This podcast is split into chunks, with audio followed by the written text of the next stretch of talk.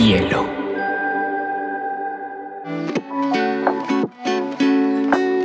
Hola, bienvenidos a Te Cuento News, un espacio donde analizaremos las noticias más importantes del mundo digital y la Web3 en menos de 20 minutos.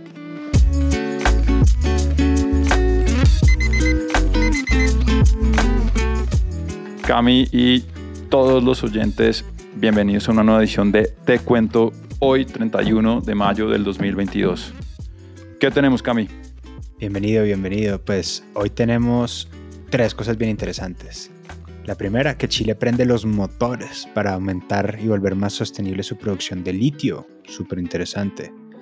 Tenemos hoy un énfasis súper de realidad virtual y vamos a hablar del Gucci Verso y del Apple WW Developers Conference del 2022. Así que arranquemos con Chile, Peter. Yo quería traer una pequeña sección como para meterle algo así más al día a día y es, ¿qué tal si ponemos el precio del Bitcoin a como abre el día? ¿A cuánto abrió el Bitcoin hoy, Cami?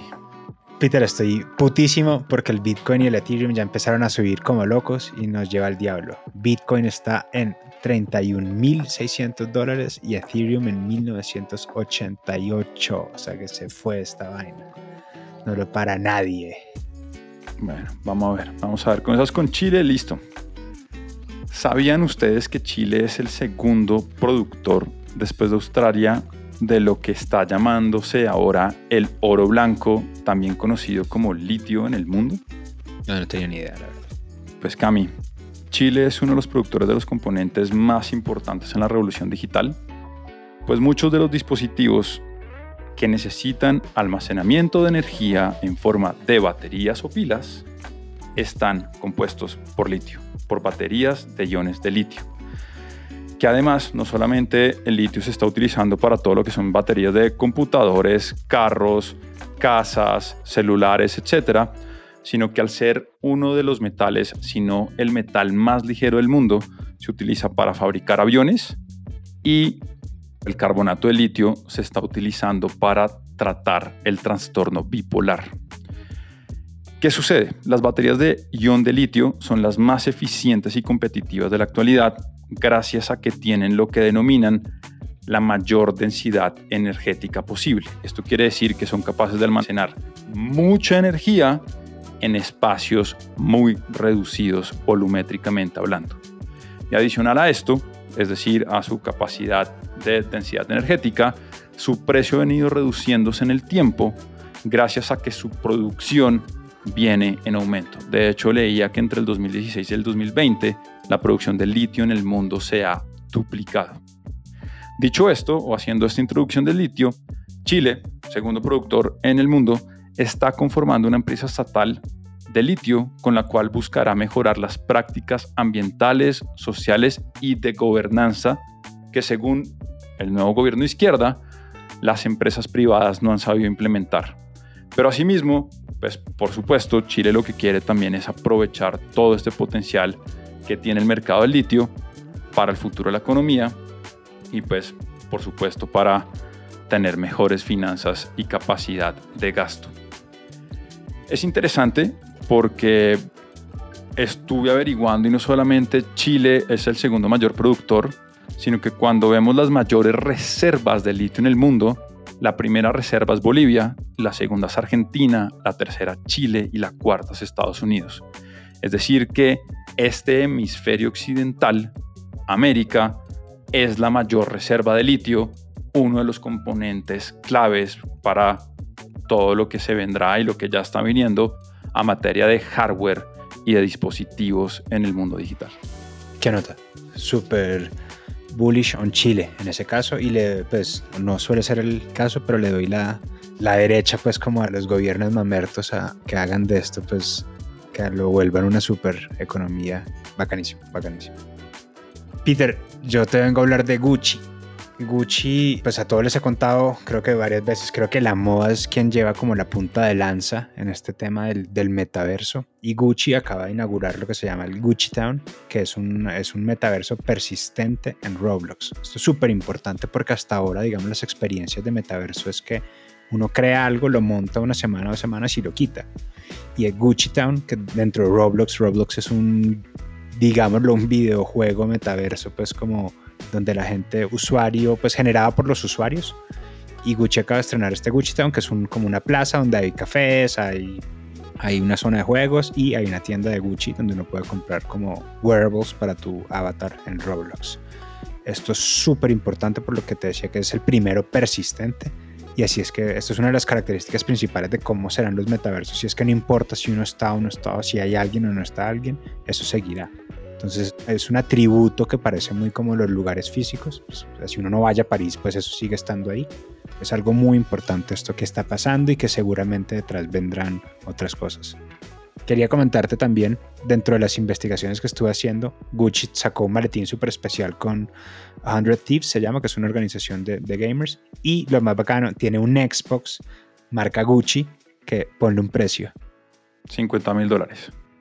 Bueno, no, pues vale 10 mil dólares. Es una maleta re contra pupi. O sea, bacanísimo. Quisiera ser multimillonario para tener una vaina de esas cambio, yo siempre he pensado, así tuviera toda la plata del mundo, creo que nunca compraría un dispositivo brandeado con una marca de lujo, como, no sé, un celular Louis Vuitton. Pero bueno, entre gustos, querido Cami. Lo que tienes como una maleta súper bacana. Entonces, básicamente es como comprar una maleta Gucci, pero de Igual.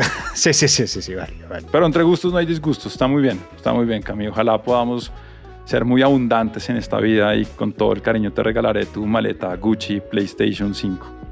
Pues comparado con el board ape que me estás pidiendo tú hace rato, creo que sale barato el regalo. Te regalo dos maletas.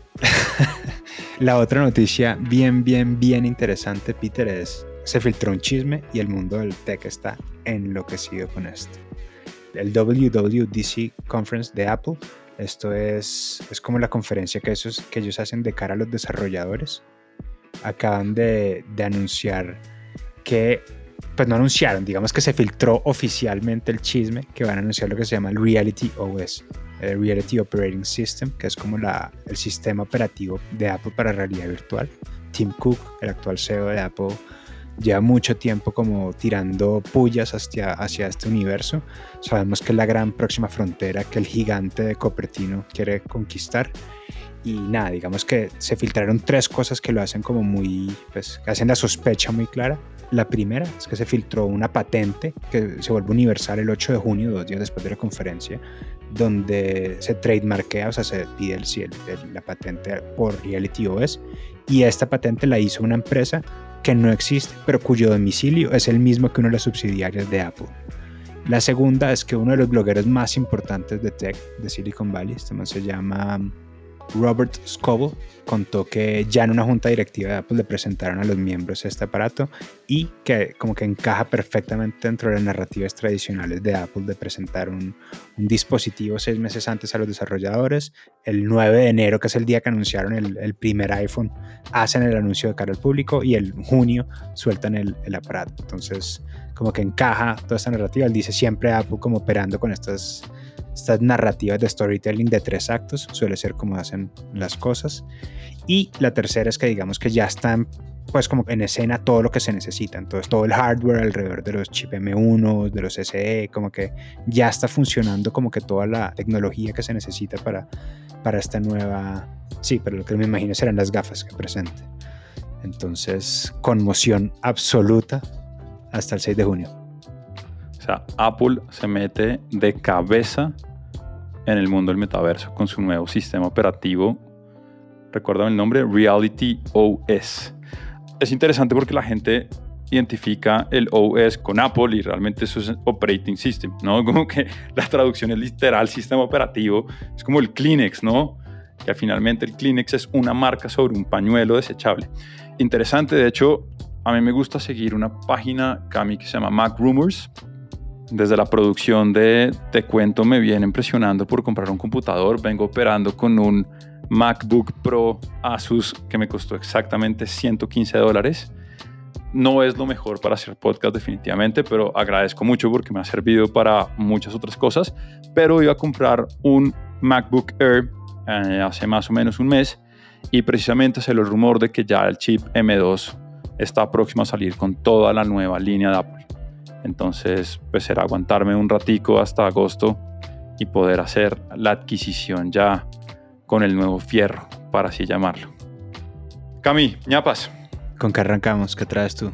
Como ya lo anunciamos semanas atrás, el invierno ya está aquí, no solamente en el cripto, también en las startups, y siguen las olas de despido de las startups latinoamericanas. En esta ocasión se anunció el despido por 200 personas por parte de la empresa brasilera que de hecho ya cotiza en bolsa Vitex. Lo más, digamos que anecdótico es que hacen este anuncio de despido y su acción se valora un 8% en la bolsa. Un poco esa falta de humanidad, ¿no? Como de, de correlación con primero somos y después hacemos, pero bueno. Y Bitso, la empresa o el exchange de criptomonedas mexicano, despidió a 80 personas la semana pasada. Yo estuve siguiendo muy de cerca, eso fue un, se desenvolvió un drama en LinkedIn espectacular. Me redimió mucho con la naturaleza humana, como que de estos ecosistemas, porque como que contaron a alguien que salió en ese despido, pues como que yo soy una de estas 80 personas y bla, bla, bla. Y el, el acogimiento que tuvo como de parte de la comunidad fue súper positivo todo el mundo pues dentro de la empresa y por fuera la recomendaba, se sentía pues hablaba muy bien de la empresa, hablaba muy bien de ellos, entonces quedé como muy muy en buen rollo con toda esta dinámica. Me dio la impresión que varias de estas personas salieron como con entrevistas y tal, entonces fue muy grato ver cómo se desenvolvía pues esa serie de eventos, más allá de, que hayan perdido el trabajo, creo que se sintió muy positivo el feedback tanto de la comunidad como de la empresa, entonces chévere eso. Por otro lado, FinTech sigue siendo el rey de la inversión de startups en la TAM. Durante el primer trimestre del 2022, el FinTech representó el 43% de todas las inversiones de riesgo que se hicieron en la región. Esto fue de acuerdo a un reporte del AFCA. Esto también tuvo que ver mucho con el impulso de las criptomonedas que siguen estando bajo la sombrilla del FinTech. Le siguen e-commerce con 21% y lo que se denomina como HR Tech o Human Resources Tech que son todas estas plataformas entre nómina, gestión, recruitment, con un 16% de las inversiones de riesgo. No me esperaba HR Tech, interesante. Peter, yo traigo una noticia muy, muy orgulloso de Argentina, pues que terminó en Buenos Aires la semana pasada el Virtuality, es un festival donde fueron más de 16 mil personas, es uno de los eventos de XR más importantes de la región y nada, super bullish en Argentina, Crypto y XR están como, están mandando la parada, así que a ver quién nos recibe por esos lares. Bueno, hasta aquí llegamos en nuestra edición del 31 de mayo. Cami, como siempre, un gusto y a todos nuestros oyentes, en especial mi primo. Un saludo y gracias por estar ahí. Tu primo y mi padre creo que son de los bienvenidos. Por favor, escríbanos para saludarlos y un abrazo a todos. See